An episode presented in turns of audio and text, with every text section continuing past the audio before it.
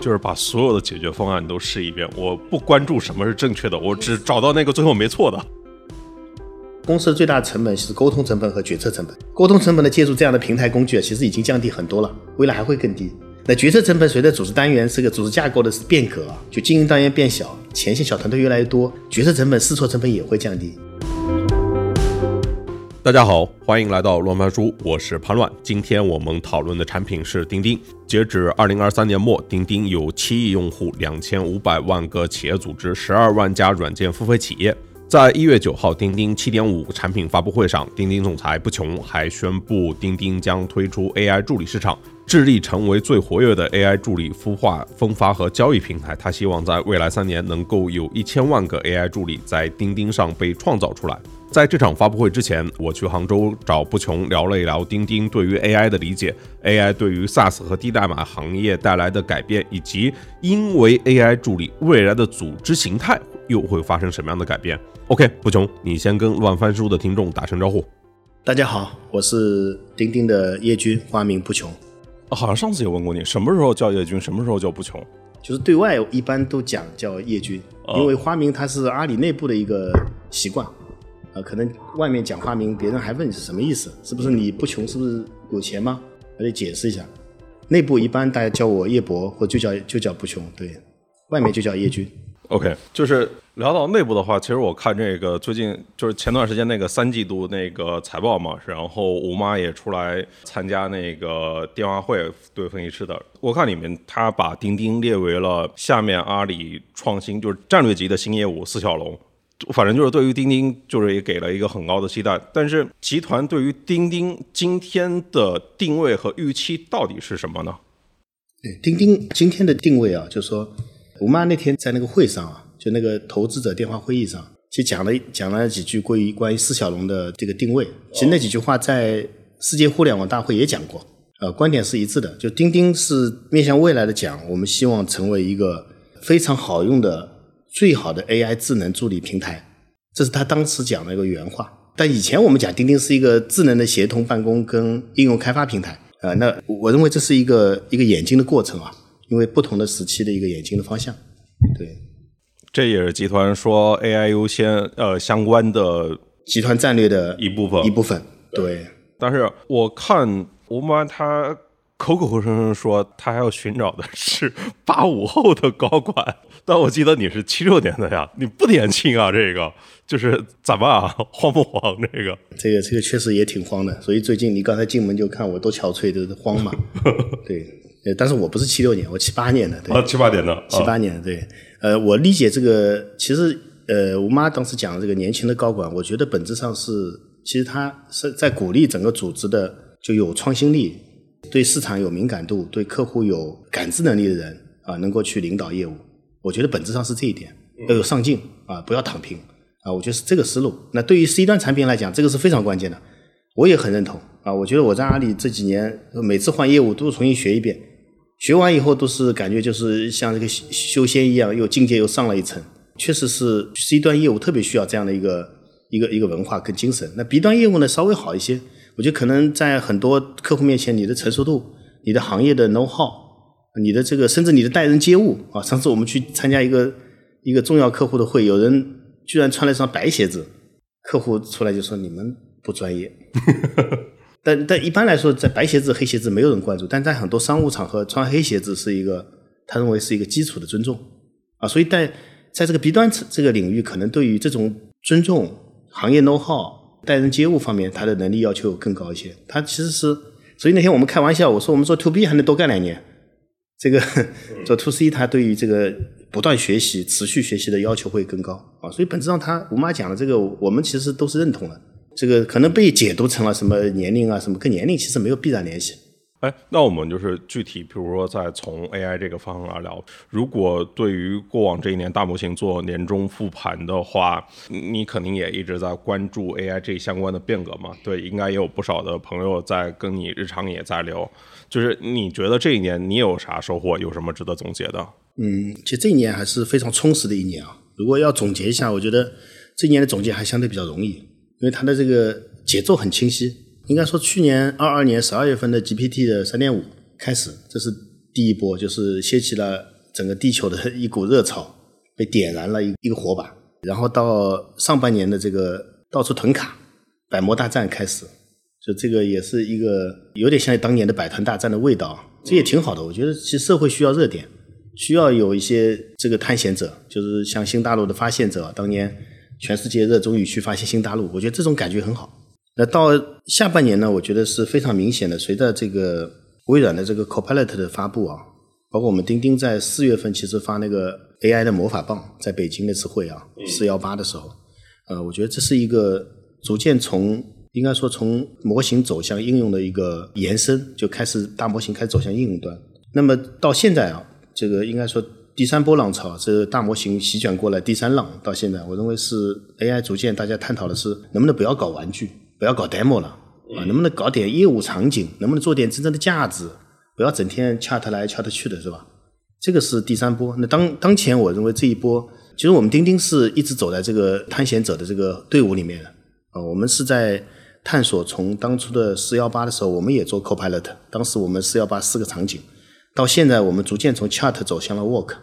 就是把 AI 真正的应用到了业务场景。所以我们在这次的发布会，我们会把 AI 应用到业务场景，真正解决业务问题。这个是钉钉在这条路上的探索，我们把它称之为超级助理。啊，我们以这个名字来表达我们对这个应用场景的这个探索的产品名，就叫超级助理。那背后就是大家在讨论的，类似于前段时间出的 GPTs 那套体系，就是 Agent，AI Agent。那背后这套，就刚才咱不是聊到缺乏牛顿的这套理论嘛？我觉得现在逐渐在在形成，你可以理解成为，我觉得 AI Agent 是在试图成为这么一个标准理论，呃，是其中应用层的这个一种一种尝试。啊，牛顿有三定律，对吧？等于说这是第一定律，还没到第二、第三。但是我觉得这条探索的路正在走向越来越务实、越来越接近使用端的一个线索。所以这总结就是三波：GPT、Copilot 到现在这个 AI Agent 就智能体这个助理这个三阶段。嗯，就是当然，你如果用牛顿物理学去做这种类比的话。呃，我的确过去一年比较深的感受就是，像李飞飞他说的，AI 仍然处在前牛顿时代，人类还有就是很多基础的原理就是没有搞懂，但它不妨碍已经可以在一部分的领域里面先去做测试了，然后。但我发现，就譬如说做 AI 应用的，可能十个里面有五个都是搞办公的 agent，就是好像国内外都是这个状况。不管是谷歌、微软，包括国内像钉钉啊、飞书啊以及其他的各种，为什么就是协同办公这个场景会这么热门呢？这跟我们过往这十年移动互联网赶上的完全不一样啊！什么时候移动这个协同办公获得过这么大关注啊？对，确实，呃，我倒不是因为我们自己在做这个领域啊。我们要非得说这个 AI 这个在协同办公领域特别有应用价值啊，其实我们也思考过这个背后的底层原理是什么啊。我自己在想，其实办公场景对于大模型来讲，其实有一个天然的补充作用。就大模型它的数据都来自于公网的各种数据、通用数据，它很大的这个问题就是推理出来结果容易有幻觉，这个大家都公认，对吧？但是办公场景一定程度上可以解决这个问题，为什么呢？因为办公场景它极度的分散且低频，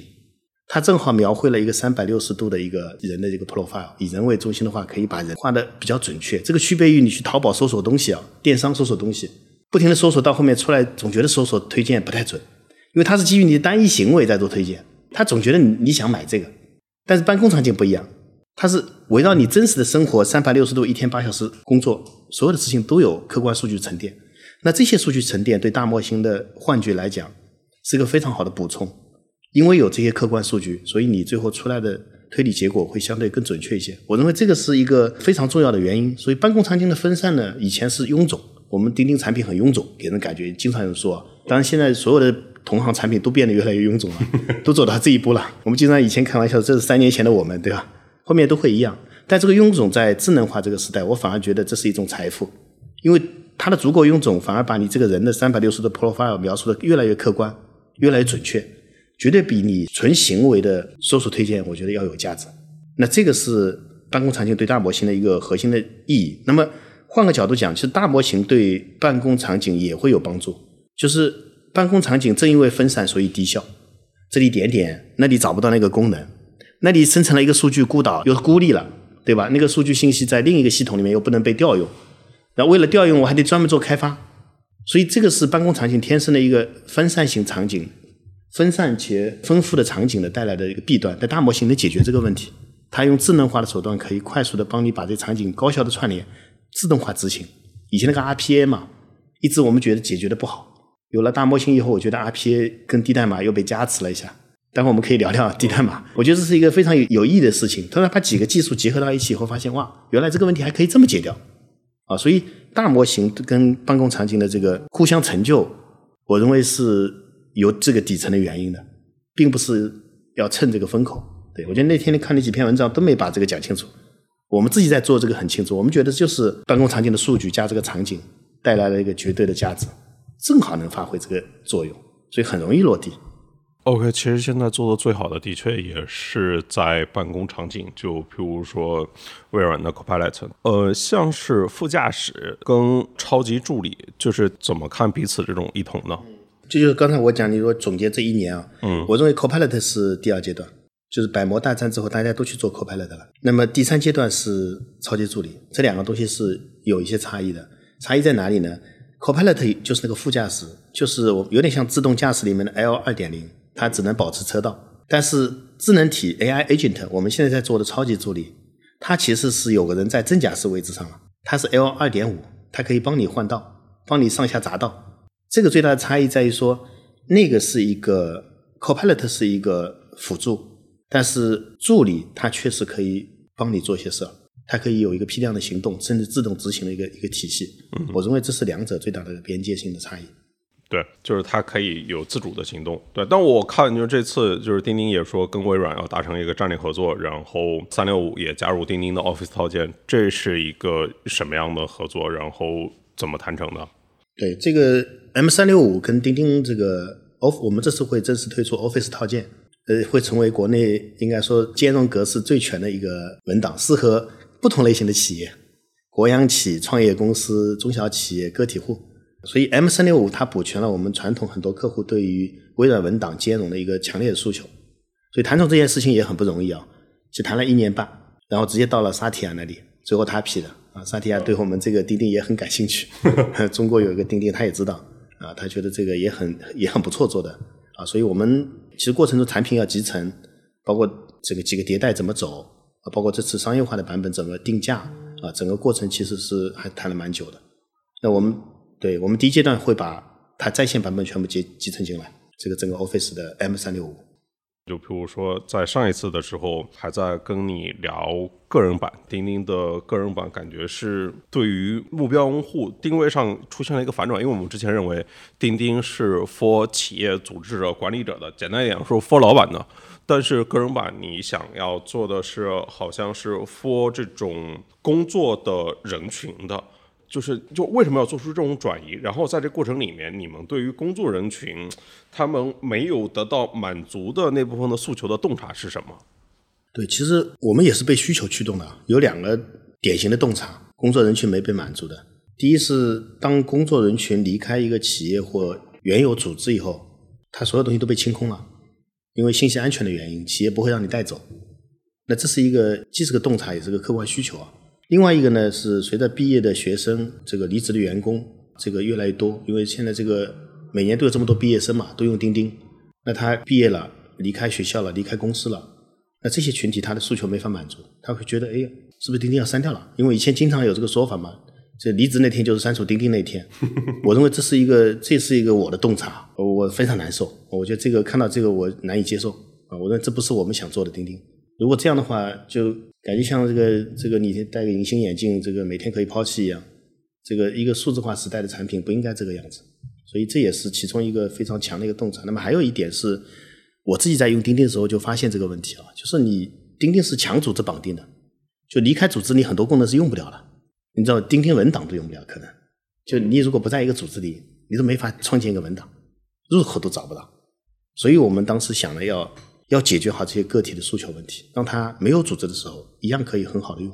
那事实上，钉钉上没有组织的员每天上来用的用户啊也挺多的，大几百万啊。那这些用户你不能说只有几百万你就你就不服务啊？我觉得这个产品对我们来讲，每个用户都应该被服务好。所以你会看到我们去做这个个人版。其实任何人做产品都是到最后都是 dream big，只是说就是阶段性的，因为资源受限，然后阶段性的考量，就是任何人做产品都是想要去服务尽可能多的受众的，就是让我的产品尽可能丰满更充实。对对对，就是确实资源有限前提下，你只能选择性的做一些事情嘛。就到底什钉钉未来是个终局是个什么样子？刚刚提到那个问题，我们说是个智能助力平台，那肯定是。到到底这个这个智能助力平台怎么描述它？我们其中有一点，我们认为钉钉肯定是一个典型的 to B 的一个差异化获客的一个平台，就是我们是一个通过 to B 的手段来做客户增长的一个这个平台。我们是一个个企业打进来的，嗯，但这个这个模式有个典型特点，它是线性增长的，就是它既然是一个个企业打，你就回归到传统的经销模式，无论是直销、分销、电销，那只能线性增加嘛，对吧？那这是我们的这个基础盘。那我们为什么要去做个人版，做很多网络密度？刚才提到的啊，做这个这个智能化的创新，那当然说做成价值嘛，没错。那有了获客，肯定要做成价值嘛，这个常规路径嘛。那么这就回到刚才说的你你那个个人版那个问题了，就是我们去做，难道是在做纯粹的规模吗？其实也不是啊。我们认为其实这个也是在做就获客的这个上下游这个链路，因为很多获客你也不是一定是销售去打动了一个老板。其实不是的，其实也是有企业内部的人驱动自主来用利用我们的产品的啊。我认为这条链路其实没有改变，本质上讲，这个不是个呃，我觉得以前只是没精力做。其实钉钉一开始从来往开始就是做个人，那我们就想做，只是没找找到好的对个人服务的一个个体钉钉上的个体的服务的方法啊。这些个体呢，它本身都是工作人群、高知人群或者高校的学生，包括的自由职业者，对吧？这些人群我们没找到好方法。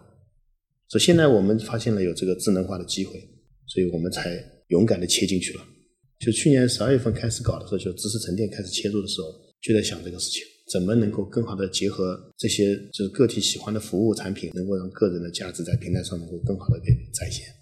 接下来就是这一阶段有一个诉求，就是试图去追求那种所谓的非线性的增长。我昨天晚上发了一个那个通义千问，他们搞了一个 AI 生成图跳舞那个，我自己也生成了一个，对对对，对，就是他们那个东西让我想起，就是九年前短视频刚刚兴起的时候，那个时候存在的一个问题是，全世界的。基于图文的社交网络，它都面临一个内容流不动了、枯竭的一个问题。所以你想想，会有冰桶挑战，会有小偶，会有 Dubsmash，会有 Musical.ly 各种的东西，就是只需要有一个能够让人生成内容东西，就可以立马的把它给填充进去，就是丰富大家创作分享。对对对对对对对对对。所以个人版就会陆续增加。所以你看到那个在通义的那个平台上看到你做那个跳舞那个那个那个东西，包括做头像的等等，在个人版。陆陆续续都会出来，甚至七点五版本上线，这功能基本上都会有。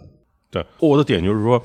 其实应该好好回溯一下，我觉得这一波真的是跟移动互联网，因为到到最后移动互联网的主流是搞平台嘛，非常不一样。就这一波绝对是搞小工具，或者说在办公，其实办公也是工具嘛，在软件的这种方式里面，它会有更多彰显，然后就真的可以回头看一看，像是当年的各种的东西。我我觉得在今天可能会有一个更优雅的解法，对，就可以回顾一下当时的发展历程。对，今天智能化时代重新做一遍，其实做法也不是简单的复制了，可能路径也有点创新的机会。OK，就如果聊到 AI 助理的话，就直接主题啊，就是 AI 助理为什么还要分个人 AI 助理跟企业 AI 助理呢？对，因为这么说嘛，就是呃，钉钉是 To B 的嘛，本质上我们之前做的数字员工这些都属于企业的 AI 助理啊。那么企业的 AI 助理它有信息安全的问题、信息边界、权限这些问题啊。那这个是一个应该说是钉钉的立足的这个业务立足的根本，所以要把企业的助理还是要要做好。那为什么又有一个 AI 的这个个人助理这个概念呢？因为对 C 来说，这两年我们的关注度其实这三年一直在增加。我们做了很多 C 端的体验的事情，包括什么一键消除红点啊、下班模式啊，这个都是围绕着个体的获得感、个体的满足感在做工作。那么个体它在很多时候，它不像企业有这么强的这个数据边界的感。就理论上来说，一个人所有事情都是跟他个人相关的。所以，个人助理在整个产品设计跟架构设计上，包括业务模型上，跟企业助理还是有点不一样。所以要独立对待它。那并且是也是在大方向讲，也是我们讲的要对个体的这个应该说个体的刚才讲那个获得感啊，个体的这个使用钉钉的这个体验啊，这些方向是一致的。所以我们还是要独立出来。继续沿着以前那个对个体的方向上做深化跟投入。但你这个点就有点跟你的定位发生一点不同啊，就是之前大家认为钉钉是一个工作的软件，但你现在想去吸引的是大家八小时工作之外的时间的那种的感受。对，就是我认为一个人就一个人一天有二十四小时，钉钉如果只服务那个八小时，这个方向是不对的。为什么？因为以后八小时可能会变四小时，工作时间会越来越短。那我们为什么不能把别的时间也服务好？因为那些时间其实也是你的工作和思考，而且未来我觉得工作不应该锁定在一个固定的工位、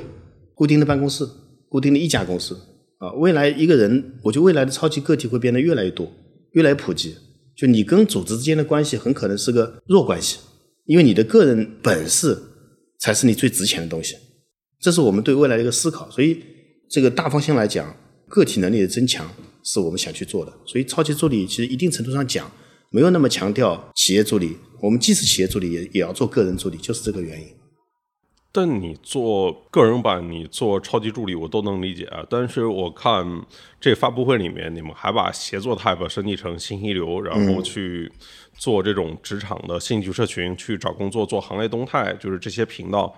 这这是为啥呢？对，这个确其实是一个很简单的诉求，我们没有想这么长远，就是用户需求。就最近好多用户跟我们提到这个事情，有这个应该说是有个体来提的，还有企业来提的。我们有两百六十多家企业，我们收集了一周的需求，他们直接跟我们提，就希望有这些协作上能够有找工作，他们要招工。他说你让我们切来切去，这个各个软件切来切去也很麻烦。他说能不能在钉钉上直接招工？有行业动态啊？能不能有一些同行的社群交流？这都是来自于客户诉求啊。当然我们做这些产品的时候。呃，难就难在功能越做越多，会给企业带来麻烦，所以我们又得去考虑说，企业可以选择性的打开这些功能或者关闭这些功能，啊，所以钉钉产品设计就是复杂度会比较高。那你往下面，你做这种事情，其实就是某种层面上在打破公司的所谓的那个私域的那种的感受。因为之前的钉钉，大家是在上面基本上只从属于一个组织，但你现在做个人版，就相当于把人跟组织做了一个区分。然后你在做这些升级后的这个信息流的 tab，你去做行业动态，你去做这种人跟这种信息匹配的事情，那你下面会再做招聘类似于这些方面的事情吗？那那它机会就牵扯到另外一个更敏感的事情了，就是因因为企业用你是因为现在的这种感受，它使用钉钉完全只从属于我这一个组织，但你现在要把这个私域给打破，然后你要去做，就是它有可能跟我企业不愿意看到的，跟这个企业之外的事情。对，所以我说，首先企业可以选择打不打开这些功能，这是因为像很多专属我们专属钉的客户啊，他很多 type 都是定制过的。它可以定制到极简，就真的只有一个效率工具啊！但对于大部分企业来讲，我们观察到了，包括我们走访的企业客户啊，其实企业对于招工的需求，就一方面讲员工要找工作，另一方面讲企业要招工，招工也是个标准的企业服务。其实企业招工是很难的，很多企业找不到人。你看到处外面门店贴的什么招收什么什么工啊，这是个典型的这个客户需求啊！所以从我们的角度讲，呃，我们提供企业这个选择的开关，可以打开跟关闭，但是我们。要给他提供这个功能，就你至少想选的时候，我给你选。这是钉钉跟很多同行的这个产品，就看似同行，其实并不同行的原因。就是我们要我们这次做的这些协作的 Type 的升级啊，信息流也好，兴趣职场啊，这个这个同事圈、同行圈这种啊，行业动态啊，本质上还是围绕以人为中心。你可以理解为它围绕一个个体为中心。这个 Type 二，我们这个协作 Type 是 Type 二嘛，是一个典型的以人为中心的一个 Type。那这也是我们区别于同行，同行就是个很多产品就是个效率工具，啊，我觉得我们在做很多 connect 的事情，我们想打开这个开关，就是想把这个水闸打开。就你如果仅仅是一个效率工具，其实不是我们想做的事情。那你想做的东西是什么嘛？就因为其实，在目前大家所认定的这种所谓的协同办公这个方向，钉钉的 DAU 已经是最高的了。让今天你做的这么多事情，就是你的。满足的用户的那个需求，你提供的服务也比所谓的同类产品更加泛化。我就好奇，就是你对规模是一个怎样的理解？就因为你做这么多泛化，其实就意味着你想要去承接更多的人嘛，更多的需求。嗯，其实我们也不是纯粹承接一个简单的规模增加人，我觉得本质上我们在做的这件事情是打开一个更好的连接，就是让网络密度变得更加丰富一些。这个区别于这个应该说是一个比如电商型的网站，它是一个买家卖家的连接。其实像这种 B 端的企业服务，它有个特点是连接的场，刚才讲场景很多元化，连接类型非常多。它是以丰富的连接类型、丰富的场景为特色的。但也许每个连接场景是比较稀疏的，就不像电商，它是有一条高频的这个链路，就是搜索、详情页、购物车、支付，它就是这这四步，它是一条非常高频的密集的链路。但是 B 端场景其实很多时候真的非常分分散，要经营一家企业，客户要处理大量的问题。啊，我们还是围绕客户的需求啊，帮客户解决问题。所以钉钉包括去年十二月份我们开始做七点零版本的时候，我们说要做做这个大协同，做链时代，其实这些都来自于客户的需求。就客户需要有更好的上下游协同，客户需要有更好的这个对内对外的连接啊，类似于 Slack 做了个 Slack 有个产品叫 Connect，就那个外部联系人。其实我们的上下游组织，我们的丰富性比它强啊，所以这些都来自于本身是来自于客户需求。我其实想到另外一个问题啊，在上一个阶段你讲的是低代码是库应用是这些故事，但今天 AI 来了之后，低代码它它还有价值吗？或者还有低代码这回事吗？就是软件开发跟使用方式会发生什么样的变革？呃，首先我觉得现在现存的低代码系统都会因为 AI 的这个能力，就加 AI 以后，低代码加 Copilot，你可以这么理解，就是它会变得好用，低代码本身会变得好用，无论是使用低代码还是创建低代码都会变得好用，包括低代码做完以后的数据分析会变得简单。这是第一步啊，第二步呢？其实随着 Copilot 阶段进入到我们讲的 AI Agent 助理这个阶段，低代码会成为助理形态的最好的行动系统啊。我们定义的助理，这次发布会会讲，其实我们也是按照之前的一脉相承的思路，在不断的迭代演进啊。就我们觉得一个好的助理，它的整个这个助理不是 Copilot，助理它有三个核心的部分，一个是对外界系统的感知，这个就是场景越丰富越好，你的感知会越全面、越准确。不会减少很多的幻觉，就输入越丰富越客观会更好。第二呢，我们有一个典型的模型系统，有完成记忆管理跟专属的这个调优跟训练啊，所以记忆管理这个数据很重要。前面是场景感知，中间是数据底模型基模型上面有一层这个数据的本地化处理。第三个就是行动系统，行动系统就是用低代码库应用来做用户界面的触达，就是。你以前是一个行动系统，是比如说 RPA，你都不用点一下就全部做完了，啊，这个典型的这个批处理，对吧？现在有了低代码，有了这个库应用，其实可以把这个大模型的典型的快思考模式给阻断，它可以把快思考跟慢思考真正结合起来，因为你并不是让大模型秒出结果是最好的一个结果，对很多工作场景来讲，你还是需要用库应用跟低代码以及一个界面表单卡住它。然后完成进一步的人类的思考跟一些等待，包括环境的变化以后，再确定输入填完提交。我觉得这是一个典型的快思考跟慢思考的结合，就是库应用和低代码以及传统的信息化的系统还是要的，包括那些 ERP。所以我们的理解中，将来的软件系统就是我们这次发布会也会讲我们最新的思考。我觉得有了助理以后，就是所有的 SaaS 啊，我们国家搞了这么多年的 SaaS，十几二十年了。到现在每次都说是 SaaS 的成功的元年，这次我们也要喊一次，就是上次我们去年四幺八我们在讲二三年的四幺八，就是 SaaS 可能因为 AI 的到来，真正要做一次变革，就是 SaaS 的整个架构设计要变成个新 SaaS，它应该从原来的，因为 SaaS 解决了一个部署的维护的问题，比传统软件啊相对来讲进步的是它部署维护更简单了，所以导致成本降低，但 SaaS 的问题是什么呢？正因为它的通用性带来它的使用成本变高了，因为通用代表不定制，使用成本变高。另外呢，定制化需求就很难开发维护，因为它一旦做定制，要考虑，哎呀，我给你做了，别的企业也会受影响，所以它定制成本非常高。那这两个问题，我认为随着 AI 的到来，会极大的被解决，就很大程度上被解决掉。所以使用就因为 LUI 的出现会变得很简单，定制化因为 LUI 的单一界面后面有无数个功能都无所谓了，其实界面永远是单一的。你可以不断叠加功能，而不会显得臃肿啊，所以这两个问题，定制功能也也被解决了，使用成本也被降低了。那我认为这个对于未来的软件开发是个全新的时代的开启。但 SaaS 其实最大问题不是这个，它最终的表象啊，前面有各种定制化的东西啊，就是做产品还是做服务这个问题，但最后表现出来的问题就是中国 SaaS 的人效极其低啊，就中国最好的 SaaS 公司，它就是可能千人规模以上的那种公司，它人效都不到三十万，对，那就所以这个问题嘛，为什么人效低呢？就是做了很多定制化嘛，对就是搞了很多做定制化服务嘛，对啊。你整了很多太多定制化，那这些定制化的工作，从界面开始到交付到培训使用，都是增强，都把这个本来软件就是觉得大家觉得很慢嘛，做个项目想用 SaaS 来来提高效率，对吧？嗯，就发现其实没没解决啥问题，解决了一部分问题，但是还是没有到本质性的问题，就是可能解决了百分之三十的问题，没有百分之七十没没动。那这次 AI 就是我觉得很大程度上的解决刚才说的这些问题，这些问题一解决，人效立马上去，人效上去，这个事情就值得再投入啊！我认为这就是我们看到的一个机会。但现在大部分公司确实还停留在给原有的信息化系统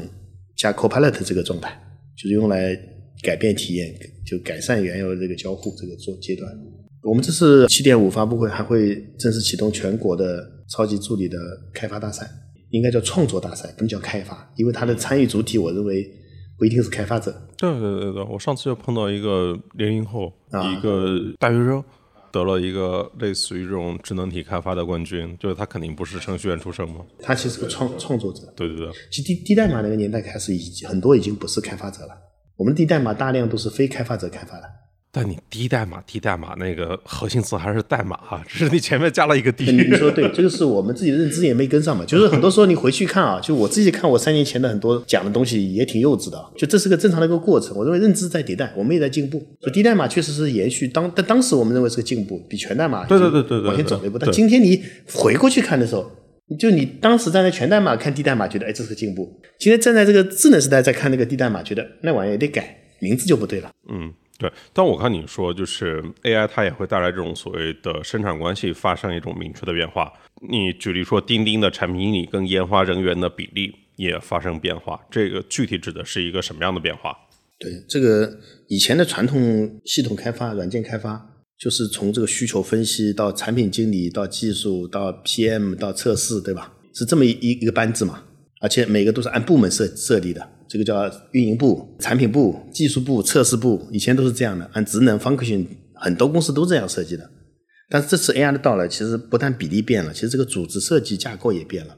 展开讲讲。我们现在的组织设计是尽量按照闭环的涌现型组织设计的，就是整个组织小组织是全闭环的，并且这个小组织里面所有方克性都有，然后人数会越来越少。以前一个小组织可能有三十个人，现在小组织可能只有十个人了，它会越来越收缩。我们这里去年增长最快的低代码产品是宜大，增长了接近百分之三百，两百多。这个团队只有四十个人，你可以想象吗？做到过亿的收入，四十个人。所以我现在是努力在压缩我每一条产品线都到四十个人。我不知道有上多少人啊，但是我们在缩小。然后这是一个典型的组织的闭环以后的涌现型组织的形态。另外，它内部的人员比例结构，PM 跟研发比例也在发生变化。我们认为到未来的话，其实研发人员应该能力扩张，就是他他应该具备 PM，具备产品设计能力。以前是产品经理一顿翻译，然后技术人员去理解产品在说什么。对对对对这传统就是这么过来的，这么多年，可能二十多年、三十年都是这样的。其实从金山到金蝶拥有，我觉得一路都是这样的。那今天这个一定会发生变化，我们这里已经在变了。我们这里很多技术人员成了产品经理，现在。其实这里面有几个典型的人物啊，我觉得也也是比较有特点的，你应该也认识几个。其实很多做前端开发的人，最后都成了业务 leader。举几个例子啊，玉博算一个，我们这里摸摸茶也是，我们的马瑞拉就是做我来那个创始人也是，为什么？他离用户近，然后他既具备研发能力，又具备产品能力，最后这类人都成了既懂产品又懂研发的人。所以我认为这是个大趋势，随着 AI 的到来，这样的人会越来越多。啊，不需要这么专业的技术人员，技术人员反而应该更加被泛化，因为那些基础能力 AI 很多都可以帮你做。以前我们技术人员不就是复制粘贴嘛，对吧？到处弄些代码复制粘贴，这个函数粘贴一下，以后这些很多工作都会被简化掉啊，所以人员比例一定会发生巨大的变化。我自己就是其实是在非开发这个领域啊，我在创业这个领域感受到一件事情，就是我之前一直说宇宙的尽头可能就是短视频跟直播间，就是因为在今天再去创业搞个 APP 实在没啥意义。就是很多的事情，你在一个直播间里面，就是一个主播配上一个小的团队，甚至可以取得一个更大的能量。当然是在一个大平台基建做得非常好的情况下，也就是，这种在 C 端互联网里面发生的这种趋势，也会在开发领域也会再重现一遍。只是说今天有 AI 的加持，它会让它来的更顺一点，或者说，就是它的基础设施是由这一些 AI，然后这些技术变革导致的。但最后它也会沉淀，是落在在几个大平台里面去做开发。它也会成就平台。这典型案例就是，我觉得那个 Discord 很明显。就它那个 MJ，我们经常说 Midjourney 就十几个人，对吧？对。Pika 其实也就十几个人，就类似这样的这个小团队、小创业公司在平台上会，我觉得未来会非常容易长出来，因为平台会把那些基础能力都打好，然后大家各司其职啊。那做产品创新的人，他可能会集中精力去想业务逻辑，他他的精力花到那上面去做创意，然后平台把那些基础性的工作、做牛做马的活都干完。对吧？牛和马最后都被蒸汽机发动机取代了，就一个道理。那在钉钉里面成长出来的是什么？我觉得钉钉很大程度上就会有点像 Discord。我们其实上面涨了基金到现在为止这两年三三年时间，低代码应用超过一千万个了。你有想过这一千万个低代码应用代表什么意思吗？就是我们已经有大量的手和脚机械臂了，行动系统已经很多了，现在就缺一个指挥中枢，能够把这些机械臂串起来啊。所以钉钉上一定会长出。非常多的类似于 Midjourney 这样的小创业公司，我们上面其实很多创业的小公司在上面，他们在开发，包括那些 SaaS 传统 SaaS 公司。我认为 SaaS 公司要改名叫传统 SaaS 公司，他们一定会变革。如果他们不去做助助理、做 agent、做智能化，不去做 copilot，我觉得传统 SaaS 还会继续下行啊！不能怪这个市场不好。前两天我在跟同事在聊天，我说传统 SaaS 去年干的不好，不就是被低代码干掉的吗？这就是个现实啊！因为你传统 SaaS 增长只有。有些负增长，有些只有我看了一下我们平台的数据啊，整个平台是增长的个位数，但是低代码涨了百分之两百三百，那什么现象？难道是我们故意去做销售吗？那没什么销售，一共四十个人，有什么销售？这就是他很多企业选择了自己去做创作啊，我觉得这是个大趋势。就低代码的问题，应该我觉得应该说清楚了啊。反正 AI 不会干掉低代码，我觉得 AI 跟低代码是个非常好的一个协同关系啊，AI 离不开这些库应用这种。以人为中心，让事情来找人的这种能力就，AI 也是让以人为中心嘛？对我们那那天说 AI 一个事情就很有意思，我跟一个创业公司的也在余杭这边做这个智能体的公司的 CEO 聊了一下，他说智能化的这个所有的问答助理都有个问题，就是不知道你的，比如说潘乱老师，你的 preference 不知道，它是通识，它没有个性。那比如说潘乱老师有个特点，比如说假设啊，说他说我不喜欢吃猪肉，假设啊。这就是你的个性化的 preference。如果你去用 AI 帮你推荐今天的菜单或者生成一个旅行计划，它就不应该给你推荐这个。但是传统的 AI 不会做到这一点，所以未来的智能体应该叠加你的 preference 以及你的刚才说低代码的行动系统，帮你去各个外部系统的串联，对吧？这个是一个落地的务实的一个状态啊。我就补充一下刚才那段。就是以后也会变成是一个大平台加很多个体户吗？就是以后的就公司里面那些中小的公司，他们存在的角色是不是也会更偏向于独立开发者、大号的独立开发者的那种的感受？就是因为其实你刚才已经聊到，在你平台上已经出现的一个结果，就是那些大的 SaaS 公司，他们增长的斜率，就是他们甚至在衰减，就是他们甚至都没斜率，真正高斜率的是在一大平台上。那些低代码的那些中小的做出对小的个体，但那个小团队其实也是那种个体的形式出现的嘛？是，我觉得这个是个我我们看到的一个趋势啊，就是一个是在像宜大、钉钉这样的平台，Discord 这样平台上长出这样的小团队，一个个，然后他有非常强的创作能力，甚至创作这些 AI 原生的这个产品，对吧？另外一种像，比如像钉钉这样的组织内部，我是认为也是这样的趋势，组织内部的这个团队作战单元会变小。就以前以，比如说以团为单位的作战单元指挥啊，会变成以排为单位，甚至以班为单位。那这个班可能就是一个，你可以理理解成为公司内部的超级个体，它其实也有非常强的创作能力，它有很多直接决策的能力，不需要像以前一样，这个啊一个部门这你有什么需求找另一个部门，然后那个部门再找老板审批啊，以前是这么个模式。未来我认为是会越来越的这个小单元会越来越多。因为你有足够大的这个，应该说是创创新创作能力以后，你的小团队的这个价值会极大化，不依赖于这个公司的决策层、管理层来改变。这是一个，其实像我们这里已经出现了这样的趋势。我其实我没没参与这么多的这个技技术的产品的业务发展的这个决策啊。以前不是，以前的是所有决策都会汇总，对吧？然后层层签发，对吧？传统企业都这样了，到下一级红头文件下去啊。我觉得传统企业的管理，我觉得未来的企业组织单元会越来越小，老板做老板该干的事儿，回归到回归到自己本职工作，剩下 AI 助理。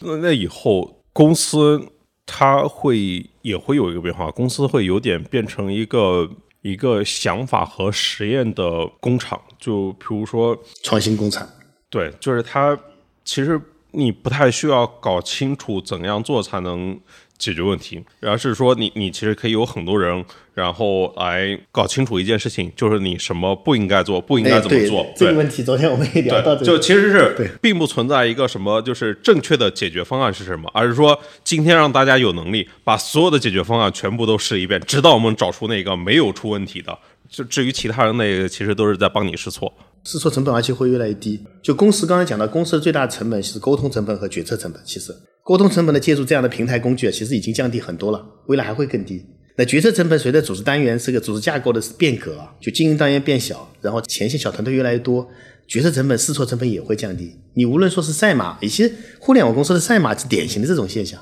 啊。那我觉得这个可能会成为一个常规管理模式，以后的公司管理机制、公司的形态很大一部分会转向这个模式。对，就是把所有的解决方案都试一遍。我不关注什么是正确的，我只找到那个最后没错的。对，因为试错成本也会降低。因为随着你这些智能的助理啊，各种这个社会资源的，就是分工协作的这个这个碎片化，其实你可调动的社会资源会变得极度丰富。那个时候，你就可以足够的这个，应该你只要有有愿意经受起这个代价，你可以把大量的都试一遍，很快速的试错。那真的有点回到那种实验室的那种感觉了，用科研的方式做公司。这个这个挺好的呀，理想情况下，这个对社会是很有帮助的。就大家都去回到第一性原理，你觉得怎么把这件事情做好？不要去卷。对，但今天其实大家都想做这个 LM 应用啊，就是但这里有个前提，就是怎样的工具箱跟工作流可以高效的去积累，就是怎么样可以去高效积累 AI 使用的数据。对，其实就是场景，我认为是场景。这个场景最多的是感觉 Excel 是最牛逼的啊，Excel 肯定牛逼，但 Excel 也有个问题啊，Excel 没有流程，就场景应该是既有静态的数据，也有动态的流程啊，这个东西是一个完整，所以场景的丰富很重要。我们愿意保持臃肿，我愿意叠加这些能力，就原因我是认为能最大程度可能还原你的 preference 跟你的三百六十度的环境。就这个在那个年代，软件年代是一个臃肿，在今天这个智能年代。我认为这不是臃肿了，这反而是个财富。就刚才我讲的，这是个巨大的财富。哎，那我好奇，就我们其实刚才聊的是 AI 让生产关系发生变化，然后就是可能有一些角色它会变得更加重要、突出一点，就是或者说它有可能让一个人真的变成了一个团队，因为他就譬如像是玉博、像是么么茶、像马瑞拉，他们自己有用户洞察，他们懂产品，然后他们也知道一些的技术，他们自己就可以实现，不需要等很多人帮他们一起来实现。之前五个人干的活，他们一个人就能实现。我。想依然推出一个画像的问题，就是今天在这个年代里面，就是可能好的产品经理是一个什么样的画像？前端是一个，还有呢，解决方案做这个产品 PDSA 那种角色，就他懂行业 know how，懂用户，对用户敏感，这些人其实很容易就带着一群 AI 就把事情给干掉了。嗯，那其实就是刚才聊的那个企业的。数字化问题，那个以后可能有不同的角色人都能够解决，不只是技术，不只是技术人员啊。我觉得未来应该是离问题近的人，他解决问题会更高效。以前为什么离问题近的人解决不了问题呢？因为他往往需要先翻译成人家听得懂的语言，再让那些人给 PD 讲，PD 再去找工程 IT 部，IT 部再落地，最后让他验收，是一个非常长的周期啊。等你解决完，需求已经变了。需求端已经变了啊！我经常开玩笑说，需求端最好是你刚产生需求那一刻，它是最热乎的。这个人应该，只要你描述的清楚问题，你就应该最快速的给你一个解决问题的通道。所以有了 AI，有了智能化的这个能力加持以后，理想情况啊，应该是让这个人，他只要说得清楚你想做成什么样子，这就以后表达能力很强很重要，他就能把这问题解决。换句话说，以后每个离问题近的员工，其实都是老板。因为你在指挥着一群有高效执行能力的智能体在干活啊，当然也配一些这个咱人还是要配一些啊，啊，但是一定团队里面会出现大量这样的助手型的这个角色。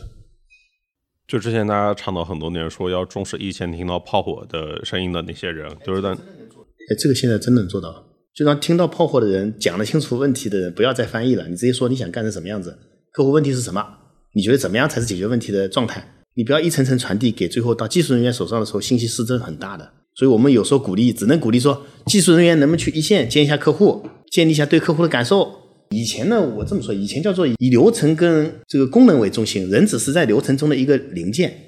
啊。以前是这样的啊，技术人员也是流程中的一个人零件。未来应该以人和真正的问题，就是都回归到第一性原理。你想干嘛嘛？以前是因为我们做不了，我想干嘛，但是我做不了，所以我得找人干。以前是这么个套逻辑嘛，所以一层层往后推，就变成了一套工业时代的一套典型的一套工作方法论。那未来我认为理想情况呢，应该反过来，就是以我为中心。啊，事情来找我，功能来找我，应用来找我，这这些所有这个成立的前提，是因为这套智能化的体系给我们带来的机会，就解决问题的方法论就变掉了，就依赖反转了。我认为这是大概率会发生的啊。所以现在我们你看，我们这次钉钉搞了个集团阿里集团的智能助理大赛，我们财务人员都上去开发了，搞了一个东西，他只要讲得清楚，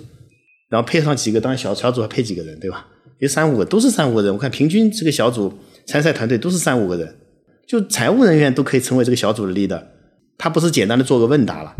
他可以把你业务流程给跑通，财务的流程给你跑通掉，用智能这个助理。对，后我们还有一个团队做了一个找人，就以前我们企业内经常说这个事情谁干呢？找人找不到，到处问，群里面问，说哎这个谁负责？以前经常这样，因为他不知道谁能干什么，就你的输出界面不确定、不清晰，对吧？所以我们经常开玩笑说，公司内部合作还不如去外面找一家公司商务合作。因为外面社会上的公司，它的界面非常清晰，他也经常做营销，你也知道他能干什么。但是公司内部往往这个部门是干啥的，看不太清楚。看看他的这个 OKR 个人说明书呢，模棱两可，就是很模糊。这这是一个一个现状嘛，对吧？那未来就不应该这个样子，未来是应该那些想解决问题的人，他只要能描述的清楚问题啊，所有资源应该反过来都为他所用。然后呢，他有大量的智能化的能力能够串起来。啊，不用再去什么开发，什么流程这么长。其实它这个组织涌现的一种新的模式，就是新的组织设计了以后，组织形态都会发生变化。趋势之一就是组织肯定会变得更小、更敏捷，它不需要这么多的大兵团作战。这个区别于以前那个所谓中台那个年代不是的，那个是另外一种解法。这个是因为有智能化的大模型推理能力，很多事情简化了，生成创作就会变得非常简单，流程批量执行会非常简单，所以组织会变得很小。这是一个一个特点，因为。它不需要这么多人依赖了，它智能体很多帮你助理、帮你代理、帮你做掉了啊，这是一个特点。第二个特点是，其实前线做决策的人，就就以前是前线做前线不是做决策，前线是感知系统叫，他感知环境，然后决策在办公室后台，以前是这么一套路径，然后执行系统又在它的什么产研这种团队。以后我觉得这个变的趋势是感知系统，它可以迅速的产生决策和执行，然后后端的这个。产研跟那个变成更加服务型的机构了，可能这个决策权会会有一个转移，所以它它是这个就是让让离问题更近的人，更能描述问题的人去去直接解决问题，应该往这个方向可能设想一下以后的这个组织形态或者说是这个工作流程啊，而不是一层层的传递再翻回来，这流程非常长，以后应该会变得更短。就其实是。未来组织最重要的可能不是那种管理跟激励，而是激发个体的潜能，然后让这个个体再去承担更重要的作用。嗯，应该是授权和激发，就真正让个体的价值能够更大的被看到。哎，但就譬如说智能助理，就是 agent 嘛，就是这种落地的关键，它是模型，是行业经验，还是说对于？这个载体来说更重要一点，就是因为对于企业来说，如果这个 AI 助理它只用于知识问答这一块的话，它的作用其实相对有限的。就是说，它怎么更深的去嵌入到企业的这个流程里面去？我们这次智能助理大赛就是很多已经不是问答了，但问答我觉得大家不能小看它，问答确实很重要，因为人的绝大部分工作时间就是在做沟通，每个沟通其实本质上都是问答，那就是沟通效率，大家觉得好像只是个聊天 chat。I M 感觉很低俗，对吧？其实不是的，一家企业最大的成本就是沟通成本。我觉得沟通不能小看。首先，这是这这我们团队始终认为这是件重要的事情。所以，钉钉始终以 I M 作为第一个 type，以沟通为中心，因为这是一个组织效率提升的一个关键卡口。关键切口，你把沟通问题解决了，组织效率就高很多，比你扯一大堆有的没的要好很多。所以沟通我们不会放，一定是一个问答，一定是个重要的入口。但是有了智能化这个智能助理这套体系以后，不只是做沟通，刚才讲到的找人，找人就是个非常，就以前我们找个人真的不知道你干啥，现在因为智能助理把你这个人的所有做的事情、你的日程，你都学习完了以后，你的个人说明书、你的 OKR 都学习完了，就知道你干啥。所以他会推荐一个非常准确的人，比如说，哎，我今天想了解一下钉钉开放平台这个接口谁负责啊？哇，以前你只能在大群里面，我们一千多个人的大群里面丢一句，哎，这个谁负责啊？以前都这么干的，哎，现在智能助理直接告诉你去找谁，非常准。另外，除了找人以外呢，就刚才讲的，带有一些流程性系统的批量执行，这个已经不是问答了，他会把多个系统一把给你操作掉。那过程中当然有些界面会卡单卡下来，让你再审批一下或者填一些东西啊，这个把你阻断掉。但这这个流程已经比原来好太多了啊，所以我认为智能助理不只是一个简单的一个一个问答问题。但在工作场景里面，大家都关心那个所谓输出可靠性的问题嘛。就我们刚才也聊到，可能就是现在依然是处在所谓的前牛顿时代，然后没有清晰定理，他每次都给我换一个答案。那这个怎么解呢？就是怎么降低这个幻觉？对，这也是我们最近这大半年在努力的一个地方。应该是有有惊喜，也有挑战啊。惊喜的是，就刚才讲到，由于环境感知这个场景特别多，就有人讲大模型这个智能化时代最主要的这个门槛来自于哪里啊？很多人觉得是数据啊，我认为数据只是其中之一。数据你复制一下拿走就，模型你训练完了拿走就行了，就像一台电脑你造完了搬走搬你家里就能用了。我认为其实场景加数据是关键的这个解决你刚才说这个幻觉的一个最主要的原因啊，所以我们非常重视场景化建设。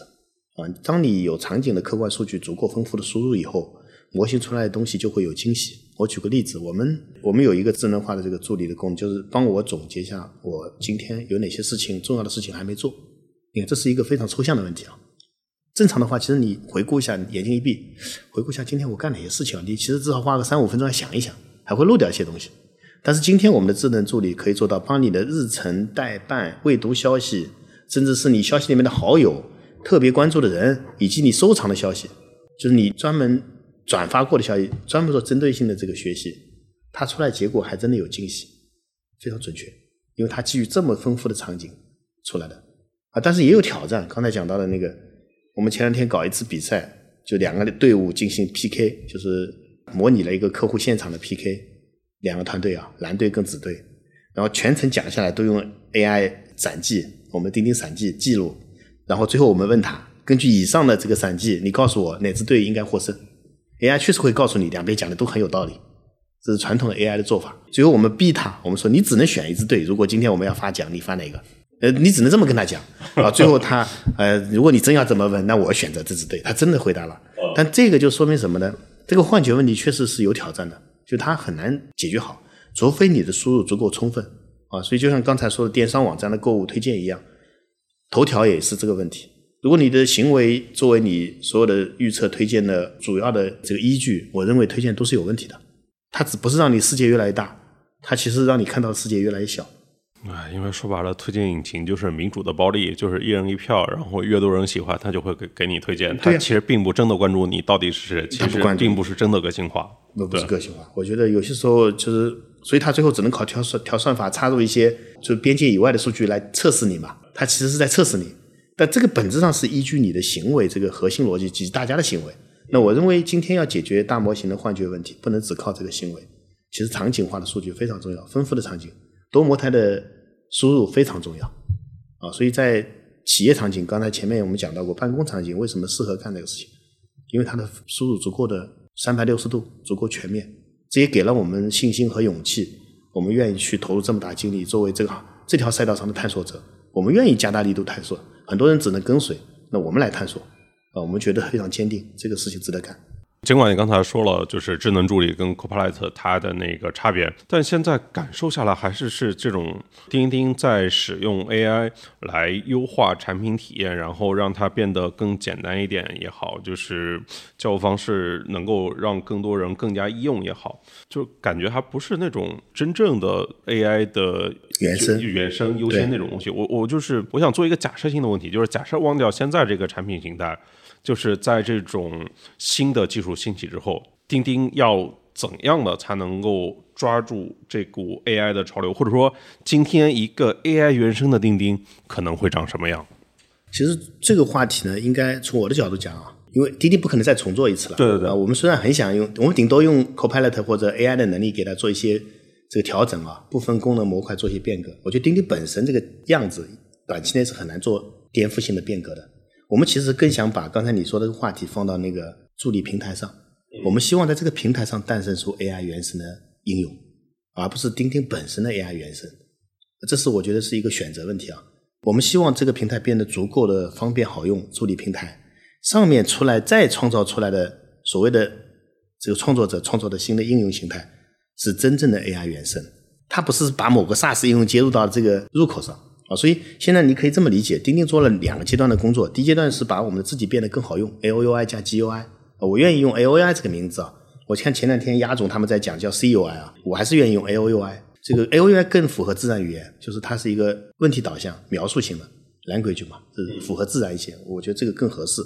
那么第一阶段我们就是 A O U I 加 G U I 真正落地到钉钉，让钉钉本身的使用变得更简单。你不能认为这个这个本质上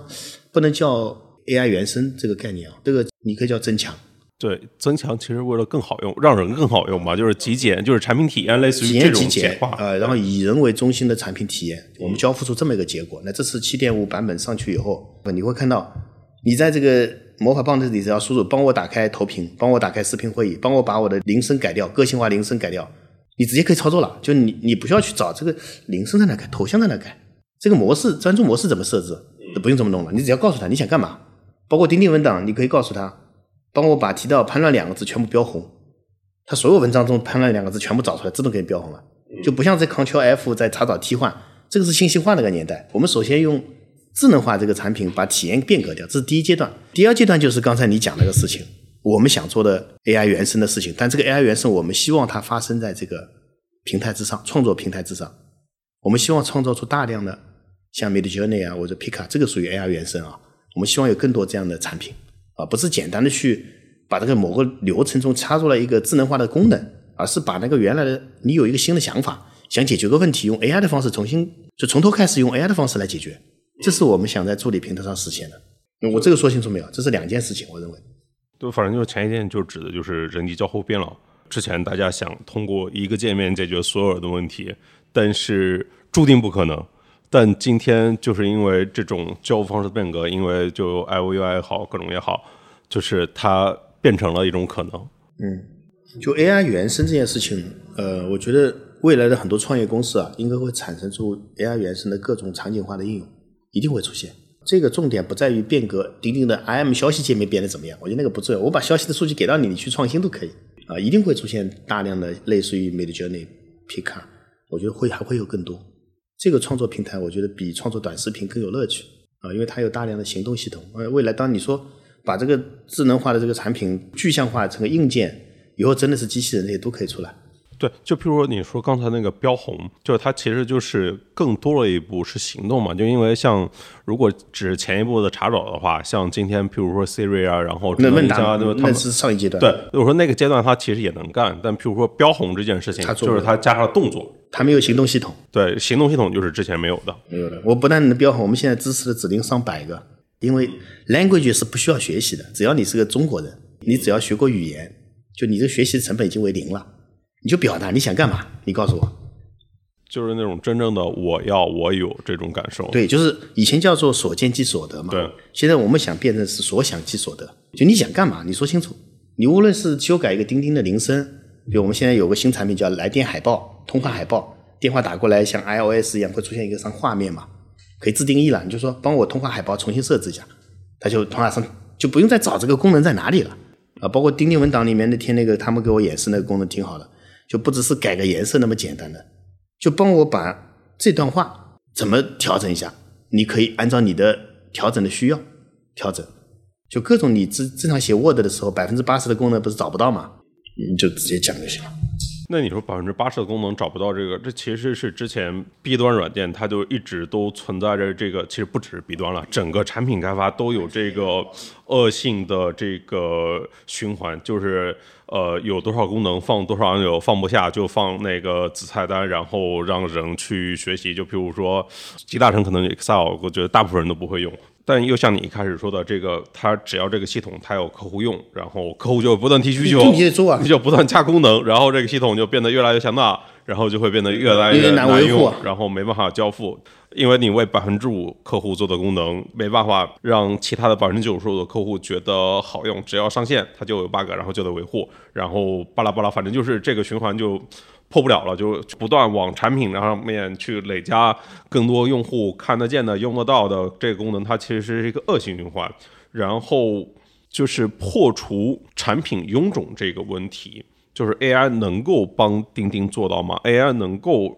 让钉钉变得更好用、更简单吗？这个问题我们之前也怀疑过。我们之前四幺八的时候提了这个方向，其实最早那天我们就提了 LUI 这个想法，我们整整用了研发了接近有大半年时间。七点五版本，我们可以非常自信的讲，它确实可以简化。就你以后使用钉钉不会这么难受了。从此以后，钉钉的功能应该减少了。我们这次也会大会也会宣布下线第一个功能，第一个下线的功能，因为有了 LUI，就是收藏功能会下掉。为什么？不需要收藏了？为什么？你让你的助理帮你记住，就是你任何收藏的，别人发给你一个链接，还是发给你一个一篇文章或者一段话，你觉得写的挺好，你想拼住它，你不用拼了，你就告诉他记住它，帮我记住。AI 会，你就你的助理每天跟着你在背后呢，一直在你身边。无论你在上厕所的时候、开会的时候，他一直在，只有你看得到而已。这个助理帮我记住，帮我重点强调。哦，就就下次你要问，无非你就要找回来嘛。问助理那天我那天一个什么事情啊？我们经常有时候忘了那天谁跟我说过句什么话呀？让助理帮你回复就行了。那天发生了什么事情？那天哪个人跟我聊到了哪篇文章？哎，那个文章在哪里？那个文档在哪个链接？让他告诉你啊。所以这个。收藏这个功能下线就是一个开始。我认为未来钉钉的界面上的功能像驾驶舱一样这么多个按钮啊，飞机驾驶舱未来也会简简化，按钮太多了。就钉钉的界面就跟驾驶舱是一样的。我记得之前会聊，像是钉钉可能是一个大公司里面理想主义跟现实主义结合比较好的业务。这具体指的是什么？这个理想跟现实？理想就是你可以这么理解吧，就是其实无论是创业团队还是说现在这个团队啊。就大家都想，你最早的想做做微信，对吧？这是我们的梦想嘛？啊，是这么，微信是个非常成功的产品，到现在为止是不可超越，可以这么理解啊。但到现在为止，我们都没有放弃超越微信，我们还想去尝试一下啊。所以我们做的很多事情，无论是做个人助理啊，个人为中心啊，我觉得我们在寻找另外一套解法，就是也许还有别的路径通向那个我们想到的这个目标。那这个是我们的理想，我们要做成这么一件事情。就无论从阿里巴巴集团来讲，还是说我们团队来讲啊，个人来讲，都有诉求。我们有这个想做成一件这么一件大事的一个这个初心。但现实主义呢，客观的讲，因为这是大公司之内创业嘛，那还得跟着战略走，对吧？对。那你就得还得调整一下，无论是资源投入的方向调整，还是产品理念的短期方向，这都都会有一些影响啊。我觉得这个是独立创业跟大公司之内创业其实还是不一样的。独立创业其实你就是战略，对吧？你说了算。大公司其实必须要考虑对周边资源、团队的协同，这样整体大盘的，就是算大账要最优化，不是算小账。我们是个小账嘛，这个账本是本小账本，我们还有个大账本，整个集团的价值最最大化，对吧？集团的整个战略最大化，所以这是个短期阶段性的目标跟长期理想的一个平衡问题。就如果我们我们也可以做成纯短期的，就是有点像职业经理人了。但我我觉得我们这个团队还是不错的。还是能保持的那份初心的，因为我们这些人，有些人当然其实老老阿里员工啊，有这个习惯。另外，其实大家都抱着这个想做成一件事情的想法来的，啊，所以这个跟很多产品为什么阿里经常说收购一家公司啊，什么就变掉了味道，这还不一样。我们其实保持了很多原有的想法，就看似短期解释不清楚这件事情，但是大家就愿意闷着头愿意干。我们反而有些时候有点担心想得很清楚的事情。就你逻辑非常清晰这件事情，我们有时候有点怕。OK，谢谢不穷，我们今天的讨论就先到这一边。好的，也谢谢潘乱老师，这次又来到了钉钉，呃，今天聊的也很开心，我的这个也有很多启发，也有很多这个新的点子啊，期待下次我们可以继续沟通，继续聊。嗯，好，那我们就期待下一次继续聊。好，OK，拜拜。谢谢，拜拜。OK，今天就先聊到这边，大家可以订阅、点赞、评论、分享。如果还有什么想听我说的欢迎在评论区互动留言我们下期见。